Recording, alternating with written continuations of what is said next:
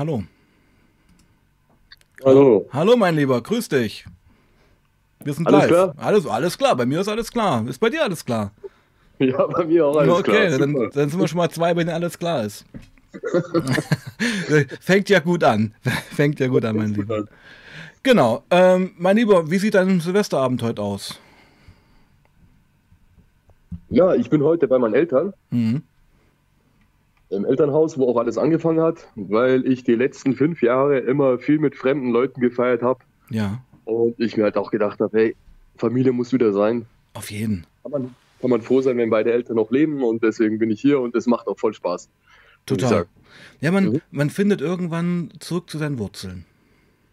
Ja, unbedingt. Ja, genau. Und du sitzt gerade in dem Zimmer, wo alles begann. Genau, ich sitze mhm. wirklich genau in dem Zimmer.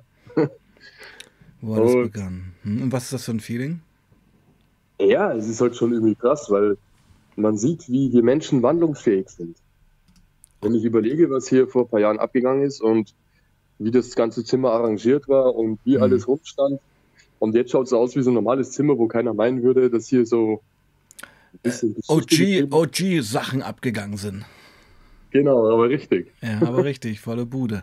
Mein Lieber, äh, wollen wir, pass auf, bevor wir jetzt weitermachen in der Chronologie, wir haben uns ja entschieden, das chronologisch ähm, aufzuziehen. Fass mhm. doch nochmal für die Leute, die jetzt neu dabei sind, mal kurz zusammen. Wer bist du eigentlich? Genau. Hallo Leute, ich bin der Alexander. Ich habe mich beim Sebastian gemeldet, weil ich seinen Kanal super interessant finde und ich auch eine Geschichte zu erzählen habe. Ich bin einer von den wenigen Meth-Köchen in Deutschland und ich habe damit äh, zum Großteil meine Sucht finanziert. Später sollte es dann auch das Haupteinkommen werden. Dazu ist es nicht mehr gekommen, hm. aber erfährt man alles, wenn man sich die Folgen anhört. Und ich wollte euch damit nur berichten, dass man es auch schaffen kann, aus der Sucht herauszubrechen. Ich war fünf Jahre lang wirklich hardcore Crystal Meth süchtig hm. und habe noch den Absprung geschafft. Und Genau, genau. davon will ich euch erzählen. Genau, ähm, das geht immer ein bisschen unter, ja. Wir fokussieren uns immer so auf dieses Kochenthema und mhm. auf die, ich sag mal, kriminelle Karriere, wenn man das so nennen kann. Ähm, ja. Aber dass es auch eine ausgewachsene Sucht dahinter steckte, das äh, fällt manchmal ein bisschen runter, finde ich. Genau, das, das verharmlost man ein kleines bisschen hm. oder bis jetzt haben wir noch nicht so richtig darüber gesprochen, weil hm. es noch nicht den richtigen, wie soll ich sagen, noch nicht den richtigen Zeitpunkt in der Chronologie gab. Genau, wir sind ja immer noch, ähm, sage ich mal, bei der, bei, beim, beim Gangster-Thema, ich sag's mal so. Genau, wir sind wirklich noch beim kriminellen Gedankengut. Wie ja. mache ich Geld? Ja. Genau. Und beim letzten Stream haben wir ja damit geendet, dass du verhaftet worden bist zu Hause. Genau, dass ich verhaftet wurde und dann später genau eingeliefert wurde in die JVA. Mhm. Und genau, da habe ich von meinen ersten Erfahrungen erzählt, die ich da gesammelt hatte. Ja, das, was mir noch sein geblieben ist, ähm, diese, diese zwischenmenschlichen Geschichten, die da so ablaufen zwischen der Polizei und demjenigen, den sie da gerade mitnehmen. Genau. Also dieses ja. Manipulative, dieses Psychologische und man ist ja auch in einer Notsituation und man wendet sich dann letztendlich doch seinem Gegner zu, muss man ja so sagen, weil ja. der Mensch ein soziales Tier ist. Also ähm, Steigerung davon wäre ja so Stockholm-Syndrom. Genau, ja, das hat zum Glück, ja, nee, Stockholm-Syndrom war das jetzt bei mir nicht unbedingt, aber ich weiß, worauf du hinaus willst. Mhm. Aber da kann ich auch später noch was dazu erzählen aus dem Knastalltag. Okay. Das sage ich jetzt mal kurz. Mhm. Äh, es war so, dass es zwei äh, Frauen gab, die bedienstet waren in der JVA und mhm. die waren, ja, ja, jetzt nicht unbedingt die hübschesten, aber die haben sich so viel Parfum draufgehauen. Also richtiges Frauenparfum, dass wenn die bei dir in der Zelle waren, dass wenn die weg waren, dass du dieses, dieses Frauenparfum in der Zelle hattest. Mhm. und die ganzen Sinne, die durchgedreht sind. Die äh, wussten genau, was sie machen. Ja, du bist ja, sage ich mal, ausgehungert irgendwo. War nicht wirklich irgendwo ausgehungert, ja. Das heißt nur unter Männern, also nicht du äh, persönlich, sondern alle, die da drin sind. Überhaupt, genau, ja. Ja. Und okay, okay, aber da kommen wir später zu. Jetzt fangen wir an. Also, wo waren wir denn stehen geblieben beim letzten Mal? Da war doch U-Haft. Genau, also ich war eigentlich nur in der U-Haft, muss ich sagen, weil ich mhm. noch wirklich dann Glück gehabt habe. Obwohl ich drei Vorstrafen hatte. Mhm. Ich nur neun Monate in der U-Haft gesessen und wurde dann überführt in die 64er-Therapie. Mhm. Ähm, Was heißt das? Genau, das ist dann du wirst in ein, äh, du wirst am Anfang wirst du genauso eingesperrt wie im Gefängnis fast, aber du hast halt mehr Freiheiten. Und du bist halt unter strengerer Beobachtung von Leuten, die es wirklich dann gut mit dir meinen, die deine Suchtgeschichte dann sich anschauen und ähm, darauf reagieren und deine Schwächen kennen und versuchen, dich aufzubauen. Und je nachdem, wie du dich führst, ähm, kriegst du dann Erleichterungen und mehr Freiheiten und mhm. kannst auch irgendwann mal wieder eine eigene Wohnung haben und einen richtigen Job. Also ich muss mal sagen, das sind eben auch, das sind, also egal was man jetzt zu äh, Urteilssprüchen äh, von Deutschland hält, aber im ja. Knast wird schon versucht, dich wieder auf die Bahn zu bringen, dir eine Chance zu geben. Ja, ja, ja, aber eher in der Therapie. Im, hm. im Knast schon ganz leicht. Im, Im, Knast, also die sind jetzt keine Tiere zu dir, die Wärter oder die, besser hm. gesagt, die Beamten, die behandeln dich jetzt nicht wie Dreck. Ja, das ist schon klar, aber im System, Gefängnis meine ich jetzt. Genau, aber halt hm. im Justiz, also ich würde sagen eher Justizsystem. Ja. Ich würde eher sagen, das Justizsystem schaut wirklich, dass auch dir geholfen wird. Weil wenn ich das vergleiche mit Russland zum ja, Beispiel ja. oder mit ähm, Thailand oder irgendwo. Ja, oder äh, 90 Prozent der anderen Länder auf der Welt.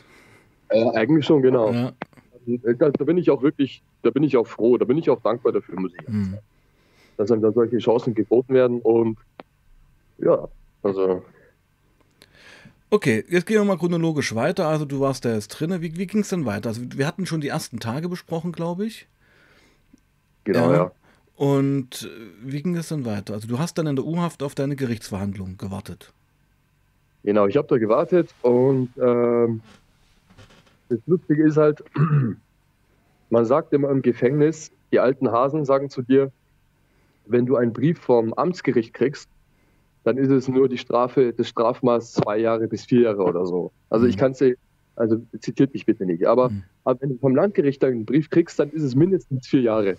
Und das Lustige war, in der ersten Zeit, wo ich da war, habe ich halt immer nur Briefe vom Amtsgericht bekommen und die Leute, ach, da kriegst du nur ein 35er Therapie, das ist sechs Monate Therapie, dann bist du draußen. Mhm.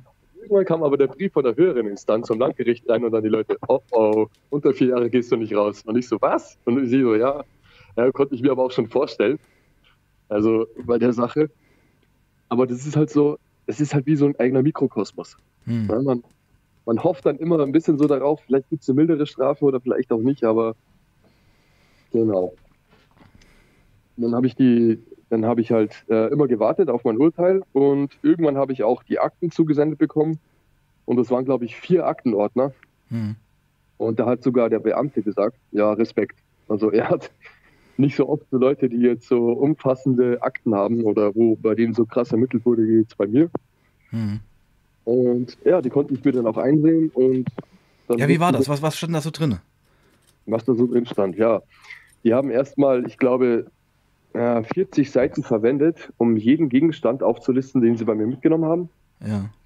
Dann ein Ding war, worauf ich heute auch noch ein bisschen stolz bin, ähm, die haben ein eigenes EDV-Team gehabt. Ich habe auf mein Handy, das sie beschlagnahmt haben, eine Software, eine App gehabt, die Nachrichten, wenn du sie verschickst, sofort löscht, sobald der andere sie gelesen hat. Mhm. Und für diese App habe ich ein 20-stelliges Passwort verwendet. Mhm. Und selbst wenn sie reingekommen in die App, hätten sie die Nachrichten nicht mehr lesen können. Aber sie haben es versucht. Mhm. Jedenfalls stand drin in der Akte bei mir, dass die ein EDV-Team sechs Monate lang mit sechs verschiedenen Computerrechnern, mit Passwortknackern, darauf angesetzt haben, auf mein Handy, auf dieses Passwort, um es zu knacken, aber sie haben es nicht geschafft.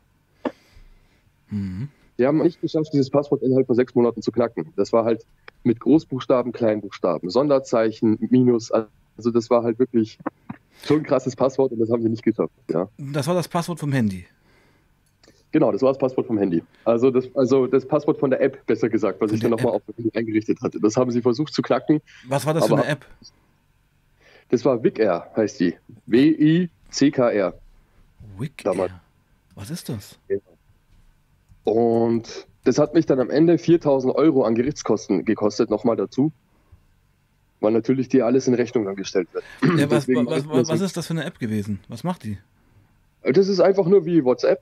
Ach, also Messenger. WhatsApp, genau, also WhatsApp hat die Funktion heutzutage auch. Aber damals gab es bei WhatsApp noch gar nicht. Diese Verschlüsselung. Da war das die erste, du hast, hm. ich habe dir zum Beispiel eine Nachricht geschickt. Hm. Genau, und ich habe eingestellt, sofort, sobald die angeklickt ist, von dir wird sie gelöscht. Also du, du schaust sie an, schließt das Handy oder die App und dann ja. ist die Nachricht sofort gelöscht. Genau. Ja. Auch vom Server. War, genau, über andere Server gelaufen und eigentlich mhm. alles relativ sicher gewesen, ja. Okay. Und das war's, ja.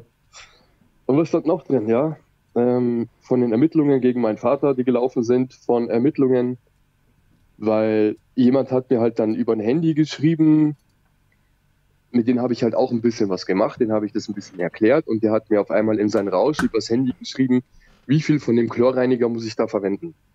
Mhm. Also er wollte was wegen der Synthese wissen. Er hat mhm. mir das als normale SMS geschickt. Oh, okay. Und das ja, haben sie abgefangen. Wirklich selber schuld. Und ja. das stand halt dann auch bei mir drin, dass sie da gegen ihn ermittelt haben, dann deswegen. Ähm, und ja, es war halt wirklich nur ein Sammelsurium an, an weiß ich nicht, also es, es war. An es war banalen krass. Dingen eigentlich. Eigentlich mit banalen Dingen, ja, genau. Mhm. Zum Beispiel Bechergläser gefunden mit Rückständen oder ähm, eine Syntheseeinleitung handschriftlich gefertigt gefunden oder ja, okay. 15 Gramm verkaufst, ja, 15 Gramm genau gefunden. Mhm. Ja. Genau sowas, ja. Alright. Mhm. Und wie ging es dann äh, weiter? Ja, dann habe ich halt so meinen mein Tag gefristet, so in der Haft. Mhm. Und dann gab es auch so eine lustige Geschichte von einem Typen. Du musst dir vorstellen, im Gefängnis, wenn du dich nicht an die Regeln hältst, dann gibt es ja diesen Bunker, wird er genannt. Das ist ja der gesonderte Haftraum. Da hast du kein Radio, da hast du kein Fernseher, da hast du nur ein Loch, in dem du am Boden halt dein großes Geschäft verrichten kannst. Mhm. Und da bist du halt zur Strafe eingesperrt. Und der war immer überfüllt, weil so viele Leute Scheiße gebaut haben. Und da gab es einen besonderen Typen, der war so ein starker Raucher anscheinend. Der hatte so Panik, dass er da unten rein musste, darfst du auch nicht rauchen. Da, da darfst du kein Tabak rauchen, kein gar nichts. Dass er sich wirklich, er wusste nicht, wann er reinkommt. Aber er hat sich immer in den Hintern Tabak mit Papern und Feuerzeug abgesteckt. Und ich weiß nicht, wie er das gemacht hat. Jeden Tag? Ja, jeden Tag. Also so auf. Vorrat hat er das bei sich geparkt. Genau, genau, er wusste ja nie, wann er rein muss. Und er hat es einfach so erzählt. Und äh, das, das ging ja mindestens drei Wochen so, bis er reinkam. Jetzt musst du dir vorstellen, der Typ. Hat fast einen Monat Tabak im Hintern mit rumgetragen. Genau, oder halt immer, wenn, wenn man dann auf der Toilette ist, großes Geschäft macht, muss er sich das wieder zurück reinschieben. Das ist doch Wahnsinn. Das ist wirklich Wahnsinn. Manche Leute. Nur, nur um eine Kippe rauchen zu können. Ja, genau, nur um eine Kippe rauchen zu können. Ah, das ist, das, das ist ein krasses Suchtverhalten. Also das ist wirklich hardcore, ja. Mhm. Die habe ich immer die Bunker Boys genannt. Die Bunker Boys. Ja, die Bunker Boys. Klingt auch ein bisschen anrüchig, die Bunker Boys. ja. Genau. Aber du bist ja, hast ja im Knast eigentlich ein relativ gutes Standing gehabt. Also da gab es nicht. Du hast erzählt, ja. zwei Situationen gab, wo du dich ein bisschen aufbauen musstest, oder? Ja, wo, ich, wo ich wirklich halt zeigen musste, wer ich bin und mhm. ich die Faust wirklich heben musste, im bildlichen Sinne gesprochen, also mhm. wirklich. Und ähm, dann kam auch ein Beamter rein und den mochte ich auch sehr, Herr Heindl hieß der. Mhm. Der hat dann auch irgendwann gesagt, ja, der Herr Dingsbums, der wird nicht wiederkommen. Also er hat mich gemeint und er hat gesagt, nein, nein, der kommt bestimmt nicht wieder. Also er hat von mir so den Eindruck gehabt, wie wenn ich da wirklich dann, ja, so als geläuterter Mensch heraus weggehe mhm. und bis jetzt der, hat der, der, hat einfach Potenzial in dir gesehen. Genau, ja. ja. Und äh, dann war noch ähm, eine andere lustige Sache wir haben ja Einkauf gehabt, also über einen Supermarkt und mhm. da konnte man sich verschiedene Sachen liefern lassen. Und äh, du hast ja in dem, im Gefängnis hast du ja keine Pornografie. Du darfst ja keine, keine, weiß ich nicht. Also es ist schwierig. Du darfst dir nur Zeitschriften kaufen, also Pornozeitschriften kaufen. Warte mal, du, du, also es gibt im Knast keine Pornozeitschriften. Genau, du kannst sie halt schon kaufen, dann ja. darfst du sie auch behalten, aber es, es ist halt, ja, es ist halt ein bisschen schwierig. Auf jeden Fall habe ich mir so eine Pornozeitschrift über den Einkauf gekauft. Also so eine FSK 18 Pornogeschichte. Ja, eher FSK 16. Also okay, man muss gut, gut. So, also ähm, so Playboy-mäßig. Ja, genau, so Coupé, Playboy. Ja. Und das Lustige war auf jeden Fall, genau beim selben Einkauf, wo ich mir die Pornozeitschrift gekauft habe, da habe ich mir gedacht, ich probiere jetzt einen neuen Deodorant aus, einen neuen Deo-Stick. Ja. Und ich habe keine Ahnung gehabt, was für ein Deo-Stick das ist. Ich habe nur gesehen, der heißt Magnolia von Axe, den kaufe ich jetzt. Ja. Den probiere ich aus. So, dann kommt der Einkauf an, dann lacht schon der, der Typ vom Einkauf, der vom Supermarkt, lacht mich schon so an und ein Beamter grinst mich auch so an und dann sehe ich, da liegt die Pornozeitschrift oben und da drüber liegt dieser rosane Axe Magnolia Deo-Stift, der eigentlich für Frauen gedacht ist. Oh, okay. Und dann haben die sich wahrscheinlich gedacht, okay, pass auf, also ich habe es schon von den anderen erklären lassen. Die dachten wahrscheinlich, ich rieche dann an den Stick. Ja, genau, genau. Soll, genau, und äh, genau, ja.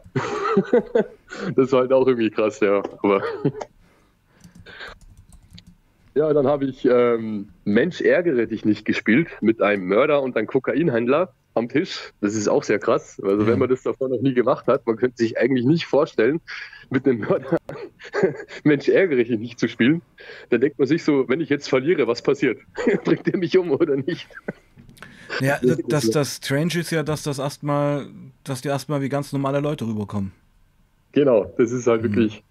Was hat er gemacht? Wen hat er ermordet gehabt? Wie? Aber der war in Ordnung. Also zu dem Zeitpunkt wusste ich wirklich nur, dass er wegen Totschlag dran ist. Ja. Ähm, der hat ein, das war sogar in meiner Stadt, in der ich jetzt wohne. Hm. Da war ein besoffener Mensch, der wirklich die Leute angepöpelt hat. Der war 55, Hardcore-Alkoholiker und hat im Viertel für ein bisschen Schrecken gesorgt. Und hm. der Typ auf jeden Fall hat irgendwann die Schnauze von ihm voll gehabt und hat ihn einen Schlag verpasst. Der war auch angetrunken. Und der ist dann halt so unglücklich gefallen, dass der andere Herr verstorben ist. So. Hm. Der hat aber Kinder gehabt, der Mann, der das gemacht hat. Und der hat dann sogar Briefe bekommen aus der Nachbarschaft an die Staatsanwaltschaft, in denen Nachbarn schreiben, ja, der Herr so und so ist eigentlich ein sehr guter Herr und der andere war wirklich ein Tyrann und ähm, ja, es wäre schön, wenn sie da ein bisschen milde walten lassen würden. Mhm. So. Was, ja. hat, was, hat, er bekommen? Ah, der hat auch vier Jahre bekommen mhm. und äh, war aber dann später, der hat dann noch zwei Jahre absetzen müssen und dann ist er nach den zwei Jahren im Gefängnis, ist er dann zu mir sogar auf dieselbe Therapie gekommen, wo ich auch war. Und da haben wir uns dann wieder gesehen. Mhm. Aber er hat länger sitzen müssen als ich, ja. Hat er, hat er auch Crystal-Problematik oder was anderes? Nee, Alkohol. Alkohol, Alkohol, Alkohol ja. ja, alright. Ja. Mhm. Kommt ja, jetzt die Gerichtsverhandlung? Mhm. Also wie lange warst du denn da, wie lange wie lang hast du auf die Gerichtsverhandlung gewartet? Halbes Jahr war das so?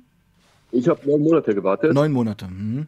Genau, ich war mit meinem Geburtstag, Silvester da. Mhm. Und ähm, ja, wie gesagt, es hat bei mir einen Monat länger gedauert, als es sollte, wegen den Amoklauf in München. Normalerweise Stimmt. hätte ich nur acht Monate da sein müssen. Ja, ja, ja. Genau. Und auf jeden Fall weiß ich noch, dass ein, äh, ein Kollege von mir am Gang, Mohammed hieß der, mit dem habe ich mich sehr angefreut, der hätte Geburtstag gehabt, erster, erster, wie viele mhm. Moslems einfach, die ja, nach Deutschland. Ja, ja, ja, ja, Genau. Und er hat mich gefragt, weil ich ja Koch bin, ob ich hier noch einen Kuchen backen kann. Ich so, ja klar, kein Problem, mache ich.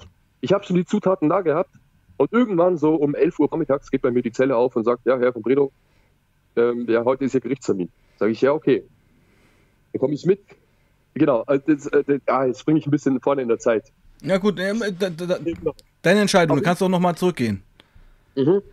Auf jeden Fall sage ich, den Gerichtstermin erzähle ich euch gleich. Auf jeden Fall habe ich halt gedacht, ja, pass auf, du kommst da wieder zurück in den Knast, ne? Und mhm. kannst ihn den Kuchen fertig backen. Mhm. Dabei bin ich dann direkt vom Gerichtstermin in die Therapie gegangen und konnte ihn seinen Kuchen nie backen. Und das bereue ich bis heute.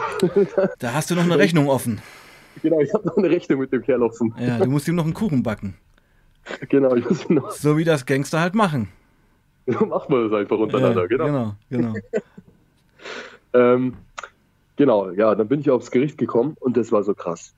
Ja. Die Fahrt zum Gerichtstermin. Okay. Ich war in so einem Transporter hinten drin und vorne waren zwei Polizisten und da war so eine Trennscheibe zwischen uns. Also so hm. DIN A4 groß, so eine Glasscheibe, die man hoch und runter kurbeln konnte. Hm. Und wir waren gerade auf der Autobahn und dann klopft einer von den Polizisten ans Fenster. Ich schaue so hin, er kurbelt das Fenster runter und er sagt so, hör mal zu. Dann dreht das Radio auf und dann kommt im Radio, heute wird am Landgericht da und da verhandelt der Fall von da und diesen und Herren wegen Herstellen von äh, Methamphetamin und Wahnsinn. Also ich, wenn du da wirklich drin sitzt und du weißt, das ist dein Gerichtstermin und da Filmszene. Es ist wirklich wie eine Filmszene.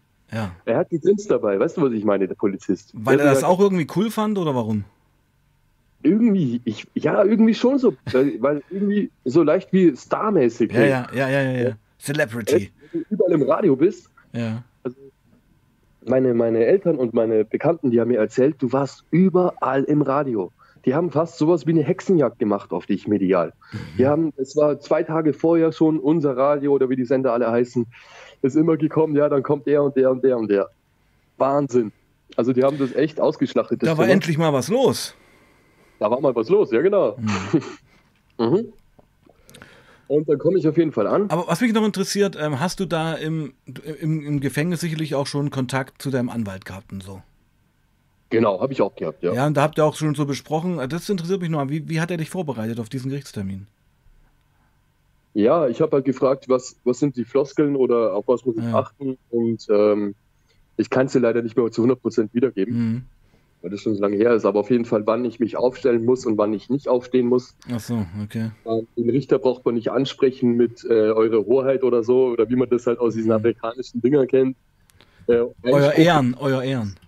Genau, euer Ehren, genau. Oder Einspruch gibt es auch nicht und sowas. Ja. Und äh, ja, aber hat mich sehr beruhigt auf jeden Fall, als ich mit der darüber geredet habe. Mhm. Ich war ja schon mal vor Gericht, aber halt nur wegen Jugendstrafsachen. Oder mhm. halt. Ja, und ähm, sie hat mir auch das alles abgekauft, was ich gesagt habe. Und mhm. vor allem, ich war ja auch geständig, was meine Sachen angeht. Und mhm. deswegen. Ähm, Sah es ganz genau, gut aus, kann man, im, im Anbetracht der Umstände. Ja, und ich denke, sie war auch froh, dass sie da halt einen anständigen Mandanten hatte, mhm. der sich normal verhält, ja. ja, und dann waren wir auf jeden Fall äh, zum, auf dem Weg zum, zum Gericht. Und dann habe ich erstmal meine Mutter wieder gesehen und natürlich äh, heftig umarmt. Und, äh, wie, lange hat, wie lange hast du die nicht gesehen? Ähm, ja, ähm, ich habe sie vor einem Monat noch mal gesehen, weil man durfte mich ja doch besuchen. Ja. Aber das erste Mal so in Freiheit wieder. Das allererste Mal in Freiheit, so richtig. Ja. Das war war überwältigend. Drei, drei Jahre später oder so, ja. ja, ja. Also drei Jahre nach 2016 ungefähr. Mhm. Ja, ja, das war richtig krass.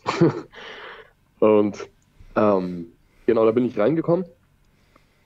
Und dann sind die zwei Kommissare, die in meinen, die Hauptkommissare, die bei mir ermittelt haben, mhm. die haben dann mich angeschaut und haben gesagt, das blühende Leben steht vor uns. ja, weil ich halt wirklich brutal zugelegt habe. Ich habe dann 96 Kilo gewogen.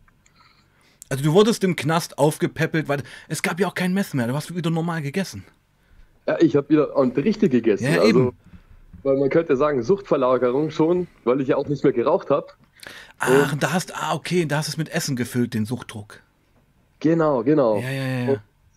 Und, und äh, genau, dann hat mir auch der, der, der Egon Auer auf dem Gang, der hat mir immer sein Mittagessen gegeben, ein netter Herr, 70 Jahre alt gesagt, da kannst du mal Mittagessen haben, ich will eh abnehmen. ich nehme zu, du nimmst ab, ja. Mhm. und mh. da waren wir da bei der Gerichtsverhandlung und da wurde erstmal natürlich viel Akten vorgelesen. Also es ging eine Stunde eigentlich nur, ja, was, was vorgefallen ist und das Plädoyer und alles Mögliche. Und es, das Krasse war auf jeden Fall, es wurde ja, wie gesagt, dieser eine Kollege dann vorgeladen. Der, der wo ich vorhin gesagt habe, mit dem Chlorix, der mit der SMS, der war auch mit angeklagt weil er mich ja gefragt hat per SMS, ja, wie viel von der Grundzutat braucht man da? Und das Handy haben die eben gefunden und deswegen wurde er auch vorgeladen. Mhm, mh. Aber ich habe eben keine Aussage gegen ihn gemacht, also gegen niemanden. Mhm. Und er hat selber auch keine gemacht. Jetzt war er vor Gericht und musste aussagen. Und der Typ, er hat halt wirklich immer gern gekifft und richtig viel. Mhm. Jetzt sitzt der Typ so da, so mit einem selbstgefälligen Grinsen. Und dann äh, sagen sie zu ihm so, der Richter, ja, die Richterin war das. Ja, und was sagen Sie dazu, zu den, äh, zu den Vorwürfen? Dann sagt er, ich habe zu viel gekifft. Und ich habe gedacht, ja krass, okay, ob die das schlucken, ja. Hm. Und dann ist wirklich dann eine Debatte, eine Debatte darum entstanden. Dann hat die Richterin den Chefchemiker gefragt, der da war, hm. ja, Herr Dingsbums, kann das sein, dass wenn man zu viel Cannabis konsumiert, dass man Gedächtnislücken hat? Und dann er so, ja, in der Tat, in der Tat, das kann schon sein. Dann haben sie gefragt, ja, wie viel Gramm sie denn am Tag konsumiert? Und er so, ja, fünf Gramm. Fünf Gramm bestimmt. Uh. Ja, okay, dann glauben wir. Hm. Und dann war er aus der Sache raus. hm? Irre. Ja. Und wann, wann kommt die Szene, wo der äh, Chef, Chef Chemiker dich gelobt hat? Kommt das jetzt noch in der Gerichtsverhandlung? Genau, das kommt auch noch. Okay, gut, gut. Ich, ich höre dir zu. Also du merkst, ich rede heute gar nicht viel. Wir, das ist deine Bühne heute wieder mal. Ja. Okay. Ja, und ähm, genau, was ich noch sagen wollte zu dem, äh, zu dem was ich gerade gesagt habe, du weißt ja nie, weil ich habe ja mit dem Typen noch einen Streit gehabt. Und wenn der reinkommt ins Gericht, du weißt ja nicht, verpfeift er dich jetzt oder hm, nicht. Ne? Mhm. Aber dann hat er halt eben das mit dem Cannabis gesagt und wir haben uns einfach nur so, obwohl wir uns gehasst haben zu dem Moment, mhm. aber wir haben uns einen Blick zugeworfen, so wie unter uns, wir verstehen uns. Lol. Genau, also ja. so. Ne? Okay, und ähm, dann habe ich schon gemerkt, dass der Chefchemiker immer mehr auf heißen Kohlen sitzt mhm. und das war wirklich, also das, das war richtig ein bisschen süß, muss ich sagen. So bisschen, ja. weil er war wirklich. er war aufgeregt, er wollte jetzt endlich loslegen. Er war, musst du dir vorstellen, wie so ein Schulkind in der vierten Klasse ja. oder dritten, das was weiß, die Antwort weiß und so den Finger hebt. So, weißt du, wie ich meine? Ja, so. ja, ja. Hier, so, so schnipsend. Hier, hier. Ja. war die Gerichtsverhandlung auch irgendwann fast zu Ende. Und dann fragt er mich, ja, haben Sie diesen Stoff da selber synthetisiert? Und ich so, ja, schon. Ja, und den anderen da und, und, und das, äh, ich weiß nicht mehr, welcher Methylkomplex das war, aber den habe ich halt übers Internet bestellt und dann musste ich ihm leider sagen, nee, das habe ich, das ich zwar bestellt, aber ich wollte es auch selber probieren. Ach so, ja, okay. Mhm, mh. Da haben sich zwei und Fachmänner unterhalten gerade. Das war, das war wie auf Augenhöhe. Ja. Das war, äh, ich weiß nicht, das hat mich auch so erleichtert in dem Moment, weil er wirklich dann, er hat, er hat wirklich Respekt davor gehabt oder halt das Interesse bei mir gesehen. Er hat auch dann zu meiner Mutter gesagt, bei der Hausdurchsuchung, von meinem Labor her, es gibt ja halt nur im Internet dieses eine äh, scheiß Foto von dem Tisch, wo ich Experimente gemacht habe.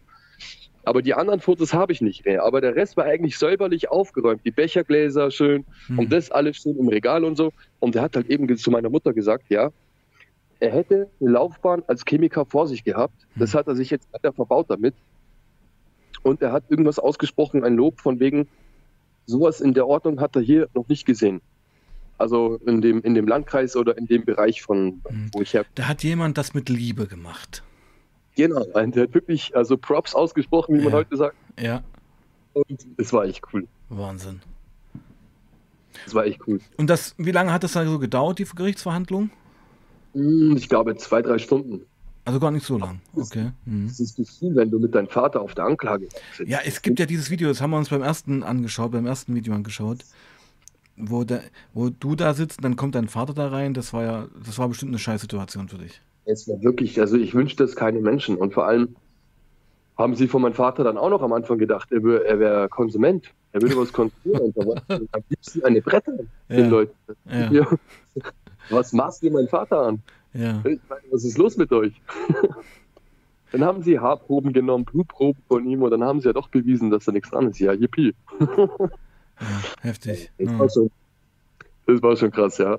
Und auf jeden Fall hieß es dann, ja, genau, dass ich überstellt werde ans Klinikum. Da war ich dann wirklich, da war ich dann halt sehr zufrieden, weil das nämlich dann genau das war, was ich dann auch dachte, was passieren wird. Also Therapie statt Strafe. Mhm. Und dann hieß es, ja, ich komme in das Klinikum rein und dann war. Bei, bei diesem ersten Tag gab es da schon ein Urteil dann? Da gab es schon ein Urteil, ja. Das war wirklich nur ein Tag bei mir. Was war das Urteil?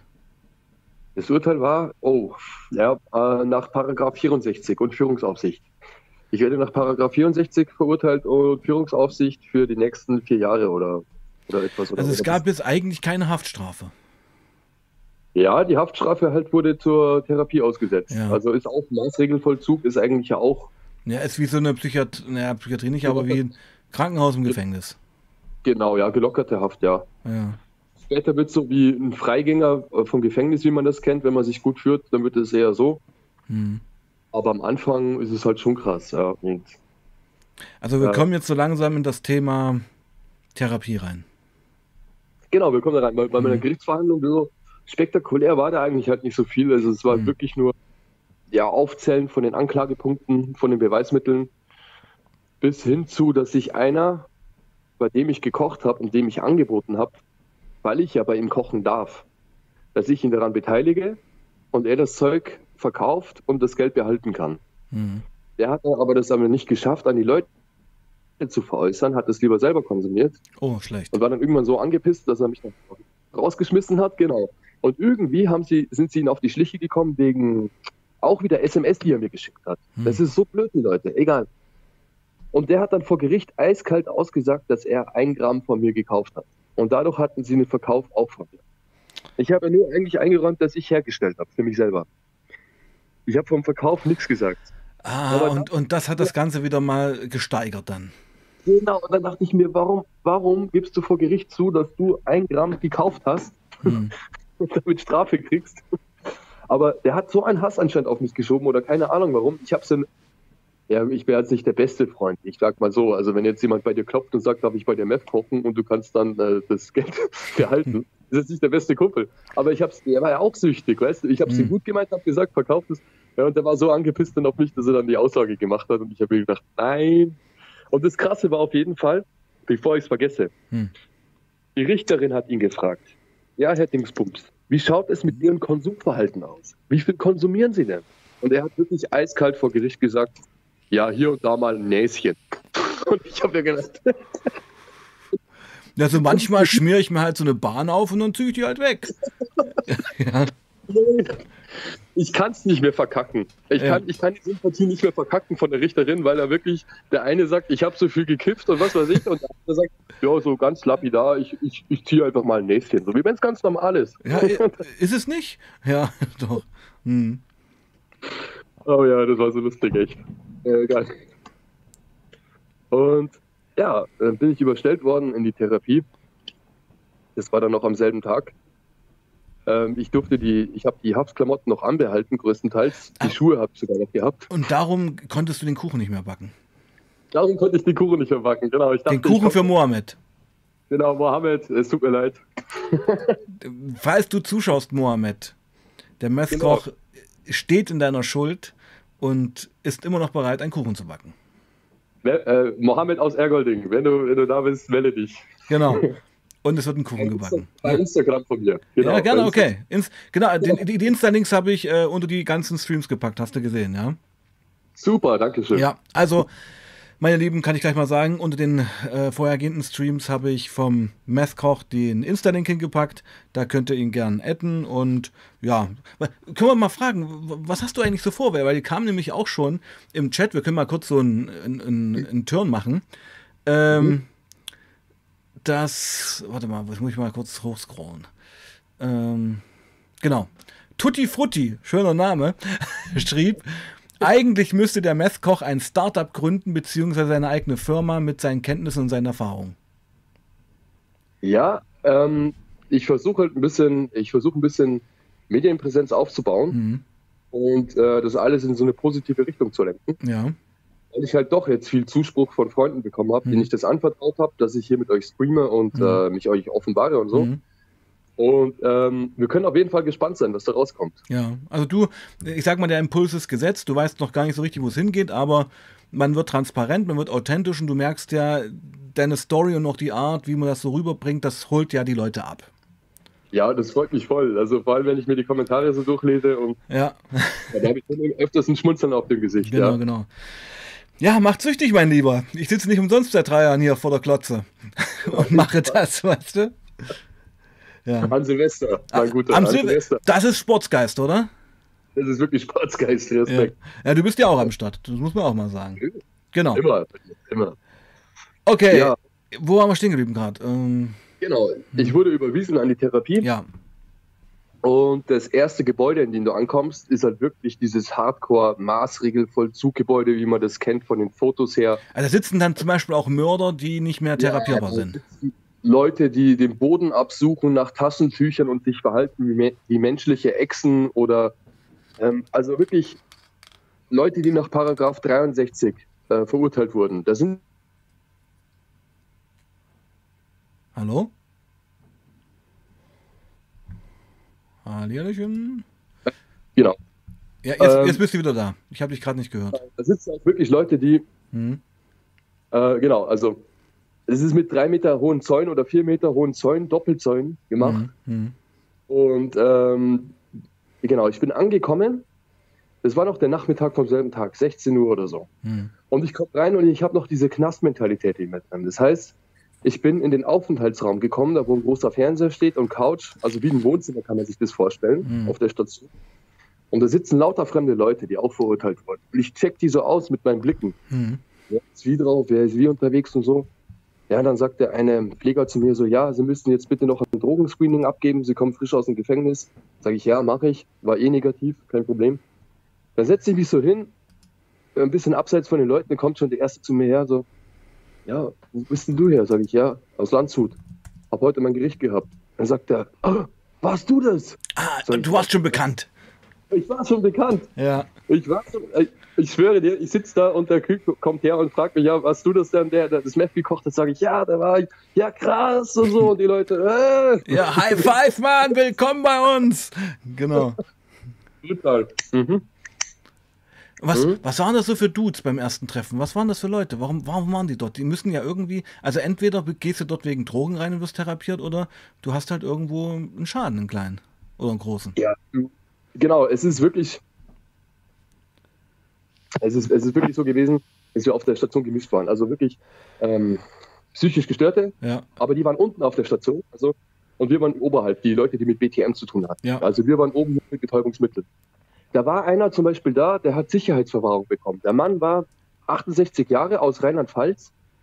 Ich weiß seinen Vornamen nicht mehr, aber es war ein Deutscher. Der war bei irgendwelchen Rockern dabei, also bei Motorradrockern.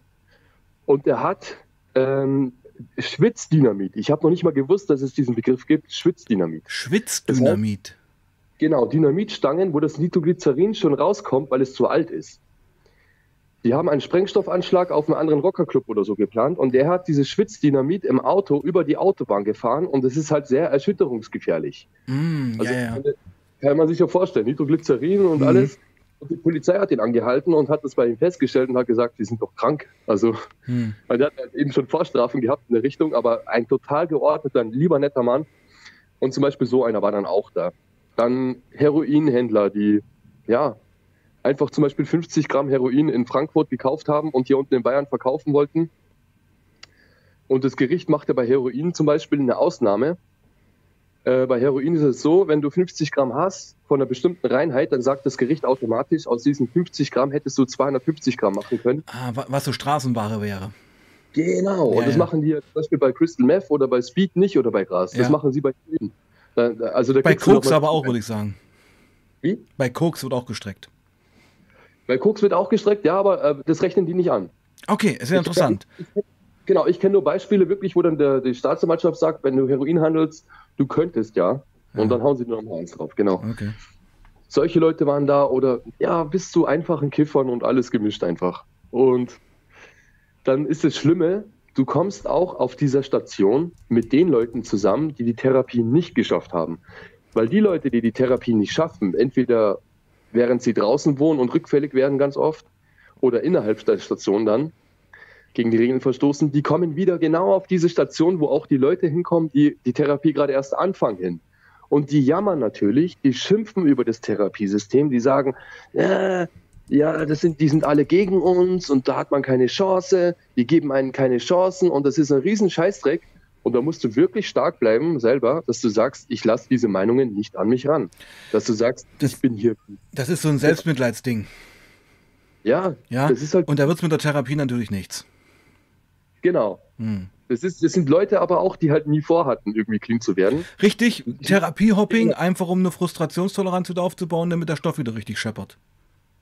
Genau, und, und weil sie da ähm, im Vergleich, die hätten ja entweder die, die Chance gehabt, abzusitzen im Gefängnis hm die Zeit draußen. Und wenn du draußen bist, hast du natürlich leichtere Verfügbarkeit vom Stoff. Mhm. Und das, deswegen sind die halt auch da. Und manche, also da gehöre ich nicht dazu, manche lassen sich natürlich von sowas beeindrucken und sind dann schon von Haus aus gegen die Pfleger. Und das kann ich überhaupt nicht verstehen. Mhm. Ähm, dann ist zum Beispiel aber auch ein Vorfall gewesen, da hat jemand sich Drogen reinliefern lassen. Mhm. Da hat jemand äh, einen Tennisball reingeschmissen über, ähm, über den Zaun. Also der hat Leute von draußen kommen lassen, die ja. haben einen Tennisball geschmissen, während der am Hofgang war und da war zum Beispiel Kräuter drin, also Spice oder, oder noch Und da waren schon Drogen dann da. Also sogar auf dieser hochgesicherten Station waren schon Drogen vorhanden. Man kann das nie unterbinden. Es kommt immer irgendwie was rein. Genau, man kann es nie unterbinden. Hm. Aber ähm, ich muss halt wirklich mal gut absagen, weil als sie davon erfahren haben, dann haben die Pfleger schon genau geschaut, wie also draußen, als sie mit uns draußen waren, ob da was reinfliegt oder nicht, dann haben sie schon die Augen offen gehabt und dann ist auch nichts mehr vorgekommen. Hm. Was hast du so für einen Eindruck, was, was, was für Menschen arbeiten auf so einer Station?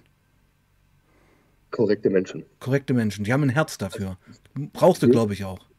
Wirklich coole Menschen. Also ich will jetzt nicht ins Beispiel reingehen, weil ich glaube, ja, ich sage ich sag ja eh keine Namen, aber ja. ich kenne eine Frau, mit der habe ich sehr viel Kontakt. Die war noch keine Pflegerin, aber die hatte früher auch mit Drogen zu tun. Viel. Ihre Mutter hat Drogen konsumiert. Mhm. Ihre Mutter hat sogar mit ihr zusammen Drogen konsumiert. Mhm. Und die Frau ist jetzt Pflegerin da drin geworden und ist für die Sozialarbeit zuständig. Die Klinik weiß nichts davon, dass sie so eine Vergangenheit hat, sonst hätten die die wahrscheinlich nicht genommen. Aber die Frau hat heute auch gar nichts mehr mit Drogen zu tun. Aber sie hat eben diesen Background. Aber sie kennt diese Welt. Genau, sie kennt diese Welt und ich glaube, mhm. da sind viele, nicht schwarze Schafe will ich es nicht nennen, mhm. aber es sind viele von den Pflegern dabei, die wahrscheinlich auch so Erfahrungen hatten hm. und einen deswegen auch so gut verstehen. Aber es gibt auch unter zehn Leuten, gibt es halt wirklich so sechs coole, sag ich mal.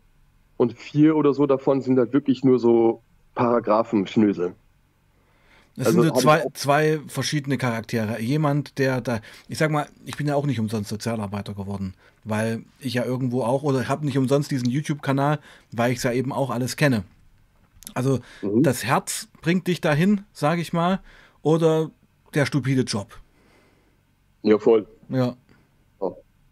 Und äh, wirklich coole Leute drin. Und ähm, ja, dann gingen auch Geschichten ab, dass zum Beispiel eine Chefärztin hm. auf der Station, wo ich war, die hat sich mit einem Patienten eingelassen, eine Chefärztin. Oh. Die hat eine Beziehung angefangen mit denen. Ja. Die Beziehung ist irgendwann aufgegangen und dann hat sie gekündigt und ist zu ihrem Vater in die Praxis gewechselt. Dann. Sowas gab es auch. Oder ähm, ja, oder, oder Pflegerinnen, die sich da mit Patienten einlassen und so. Also ich halt selber habe das nicht erlebt und auch nicht am eigenen Leib erlebt. Aber es gibt halt wirklich dieses Bad Boy-Image, auch bei, bei vielen Frauen. Mhm. Und da ist es halt eben. Zieht an, zieht an. Das zieht halt dann wirklich mhm. an und gibt schon einige Geschichten, ja, ja. Mhm. Und ja. Also, ähm, wie lange warst du da in der Therapie? Locker zwei Jahre. Zwei Jahre? Das ist eine lange Zeit. Bin ich immer noch in der Therapie, ja. weil ich ja draußen bin, jetzt in der Freiheit. Ja. Ähm, aber jetzt wirklich eingesperrt, dass ich da im Gelände war, war ich zwei Jahre drin. Ja, ja. So. Wir haben jetzt noch eine Viertelstunde, mein Lieber. Ähm, willst du die zwei Jahre in dieser Viertelstunde mal runterbrechen? Ähm, okay. Ja, da gibt es eigentlich noch viel mehr zu erzählen. Gut, dann, dann machen wir es im, im, im, neuen Stream. Ich will dir nur ja. mal kurz die. Weil ich finde es eigentlich schon würdig, dass man auf den Paragraph 64 selber eingeht. Ja, okay, dann mach das bitte. Genau, weil es also im nächsten Stream, weil es halt wirklich viele Leute gibt, die vielleicht da bald landen oder mhm. die zuhören und äh, wo sie wissen, okay, das könnte bei mir auch so sein und es bereitet dich keiner darauf vor. Ich habe niemanden gekannt, der auf dem 64er war, der mir sagen konnte, was kommt auf mich zu, wie verhalte ich mich am besten. Und deswegen denke ich, wäre es wirklich gut, wenn wir da einen eigenen Stream draus machen, dass sich Leute da schon mal vorab Informationen holen können, wie man das am besten durchsteht. Okay. Ohne Rückfälle am besten und alles Mögliche. Ja, doch, das ist, das ist dir wichtig, dass man da mal eine ganze Stunde sich Zeit nimmt? Das ist mir eigentlich schon wichtig, ja. Okay, gut. Dann machen wir das im nächsten Stream. Also, das ist ein Wunsch von dir jetzt, den wir natürlich genau. gerne erfüllen. Ähm, gut, dann wird. Dann, bitte? Das gehört ja zur Recovery auch dazu, also dass du mhm. wegkommst von ja. allem. Ähm, ja. Na dann würde ich. Also es fragt schon wieder Trans 420, was ist denn ein 64er? Ähm, das ist für Leute, die Straftaten unter Suchtmitteln begangen haben oder die halt äh, sehr stark abhängig sind.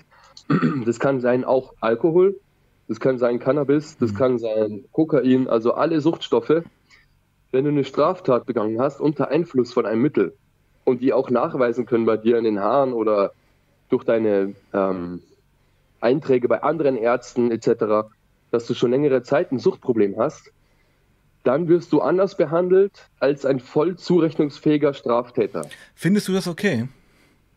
Ich finde es eigentlich, ich finde es wirklich okay.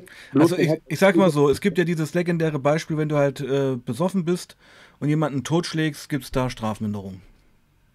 Genau, das, das ist halt, genau, das ist halt die eine Sache, ja. Finde ich jetzt erstmal persönlich nicht gut. Das ist halt die eine Sache, genau. Es ist, also bei, bei Gewalttaten muss man halt wirklich unterscheiden. Bei mir war es jetzt zum Glück halt keine Gewalttat. Genau, aber in diesen 64er fällt auch solche Gewaltdelikte rein. Genau, leider, ja. Man muss halt da wirklich eigentlich differenzieren und das passiert bis heute noch nicht.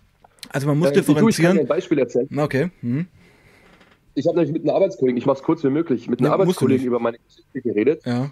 Und der hat ein eigenes Café gehabt. Und der hat mir erzählt, dass auf einmal ein Bekannter von ihm reingestürmt ist wie ein Verrückter und hat gesagt, gib mir schnell eine Flasche Schnaps. Dann hat er ihn eine gegeben, hat die geleert. Dann hat er noch eine halbe Flasche Jack Daniels getrunken, innerhalb von einer halben Stunde. Hm. Dann fragt der Kollege, ja, was ist denn los mit dir? Ja, ich habe Scheiße gebaut, ich habe aus Versehen einen abgestochen. Hm. Und dann hat der Typ den Alkohol getrunken und dann noch zwei Stunden irgendwo ausgeharrt und sich dann verhaften lassen, damit er eine mildere Strafe kriegt. Ja? das geht auch. nicht. Das geht nicht, finde ich. Das ist auch moralisch völlig nicht nachvollziehbar. Ist, genau, das ist halt. Ja, und das ist letztendlich in diesem 64er eine echte Schwachstelle, finde ich. Also ich sag mal ja. so, ähm, jemanden wirklich anzugreifen, körperlich zu verletzen, äh, behindert zu prügeln oder äh, in Tod zu befördern und dann zu sagen, ich war halt besoffen und das wird von der Gesellschaft, das ist ja auch der Punkt, ja, äh, gedeckelt ja. und auch anerkannt, das finde ich ein großes Problem. Finde ich auch. Finde ich auch. Hm. Der wird zu weggeschaut von dem Thema. Also gerade wenn es Gewalt, äh, Gewaltdelikte geht, finde ich, das müsste eigentlich abgeschafft werden. Ja, letztens wurde ja auch ähm, ein, ein, Kumpel, der war im November bei mir zu Besuch letztes Jahr, hm. Auch äh, ein, ein Suchti gewesen, aber netter Mensch. Und im Januar fahre ich, er wurde erstochen von seiner Frau. Mhm. Aber war noch bei mir. Und ja, das ist eh in meiner Stadt passiert. Und äh, sie hat halt auch unter Alkoholeinfluss gestanden und äh, muss man halt schauen, was jetzt vor Gericht bei ihr rausgekommen ist. Aber es, es wurde schon angedeutet, dass sie eine mildere Strafe kriegt, eben weil sie halt unter Alkoholeinfluss stand. Wenn du bekifft gewesen wärst oder auf Heroin, zählt das nicht, oder doch? Ja, mit, das ist eine gute Frage eigentlich. Also wenn ich jetzt total, wenn ich jetzt voll auf Genre wäre oder auf Koks, sagen wir mal, Koks macht ja auch Agro oder Crystal. Ja, genau, sowas würde ich verstehen, genau. Also was heißt verstehen? Weil es aggressiv fördernd ist, weißt du, was ich meine? Ja, aber nee, ja, ne, würde ich es auch nicht verstehen. Also die Frage ist genau. ja, das könnte man jetzt wirklich auch mal hier in den Äther ra rausballern. Wenn man auf C ist und jemanden totschlägt, gibt es dann auch diese strafmildernden Umstände? Das ist eine gute Frage, das kann ich dir nicht beantworten. Mhm. Ich glaube es ich glaub's eigentlich nicht. Ich kenne es eigentlich nur vom Alkohol bisschen. Ja, ja. Eben. Zeigt also ja auch. Es geht, mhm.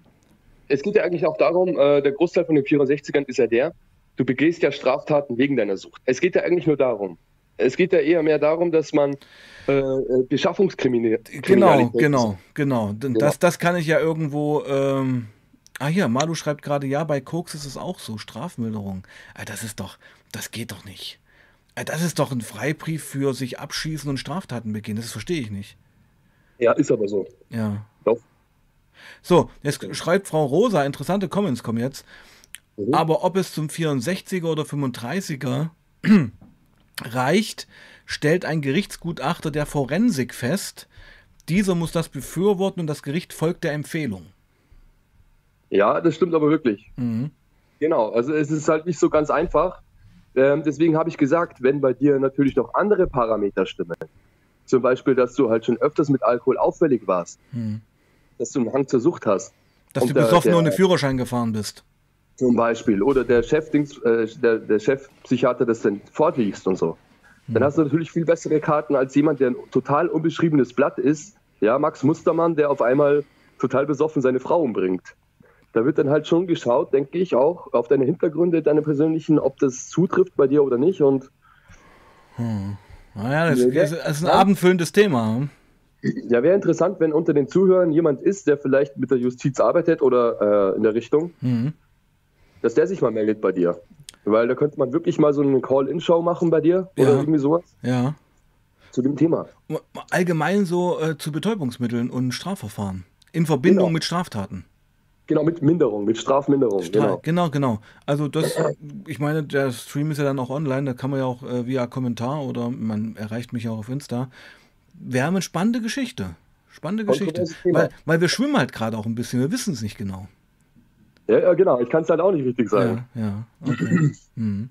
Mir war es halt eben auf jeden Fall, ähm, ja, wenn ich natürlich weiter süchtig bleibe, dann begehe ich weiter Straftaten im Sinne von Herstellen, vom Verkaufen, Beschaffungskriminalität war nie die Frage bei mir, das habe ich nie gemacht, aber mhm. ja, das ist, und ja, schon interessant auf jeden Fall.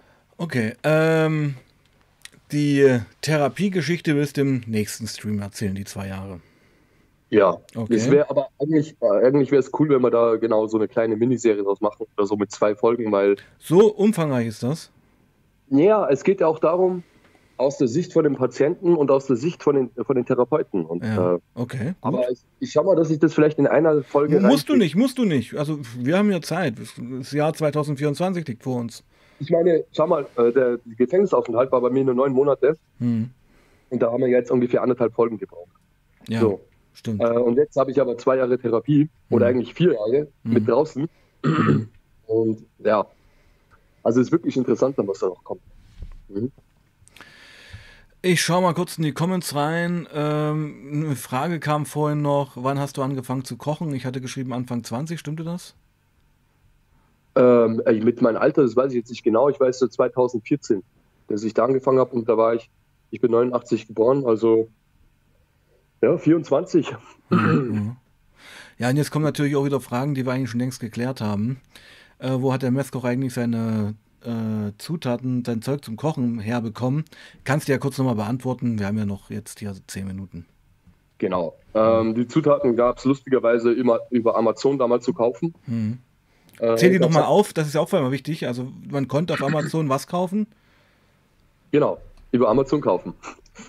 Ja, und was, was konnte man da kaufen? Man konnte kaufen äh, Pseudoephedrin-Tabletten, man konnte genau. kaufen roten Phosphor, man konnte Jod kaufen. Ja, ja. Und das hat äh, sich ja alles geändert jetzt, ich erinnere mich. Genau, also diese Pseudoephedrin-Sachen, die gibt es heute nicht mehr so einfach. Die gibt es nicht mehr so einfach und vor allem roter Phosphor wurde verboten an Privatpersonen mhm, mhm. und Jod darfst du über 100 Gramm auch nicht mehr kaufen als Privatperson, ohne dass du eine Endverbleibserklärung ausfüllen musst. Eine Endverbleibserklärung, schönes deutsches Wort. Ja, eigentlich, eigentlich ein gutes Prinzip, aber es bringt eigentlich nichts. Mhm. Es ist nur, du kriegst einen Brief nach Hause, einen Zettel, ein DIN A4-Blatt, wo drauf steht, mit, mein, mit, meiner Unterschrift bestätige ich, dass ich nicht beabsichtige, mit dieser Substanz Drogen oder Sprengstoff herzustellen und fertig. Und schickst die Kopie dann wieder zurück. Sichere Sache. Ja, also du hast halt eine Unterschrift drauf gegeben, ja. ja, ja. Und du bist vorgemerkt als ein Käufer, der über 200 Gramm gekauft hat. Und wenn nämlich die Polizei auf Pfiff ist in der Gegend, dann fragt die bei diesen Händler an und sagt, wer hat dann über 200 Gramm bei ihnen angekauft? dann können Sie den Namen von dir verlangen und können dich polizeilich, ich, ich bin mir nicht sicher, aber ist meine Theorie, Sie können deinen Namen dann polizeilich überprüfen, ob du vielleicht schon mal mit BTM zu tun hast und wenn du über 200 Gramm gekauft hast, kann es sein, dass ein Hausbesuch kommt. Mhm. Ob das passiert, weiß ich nicht, aber es ist schwer zu denken. Frau Rosa hat eine Frage, da musst du jetzt mal entscheiden, ob du die beantwortest, okay? Ja, gerne. Wo war der Koch in Haft und in welcher Forensik? Ähm, ich war in äh, JVA Landshut in Haft. Mhm und war in der Forensik in Mainkoven.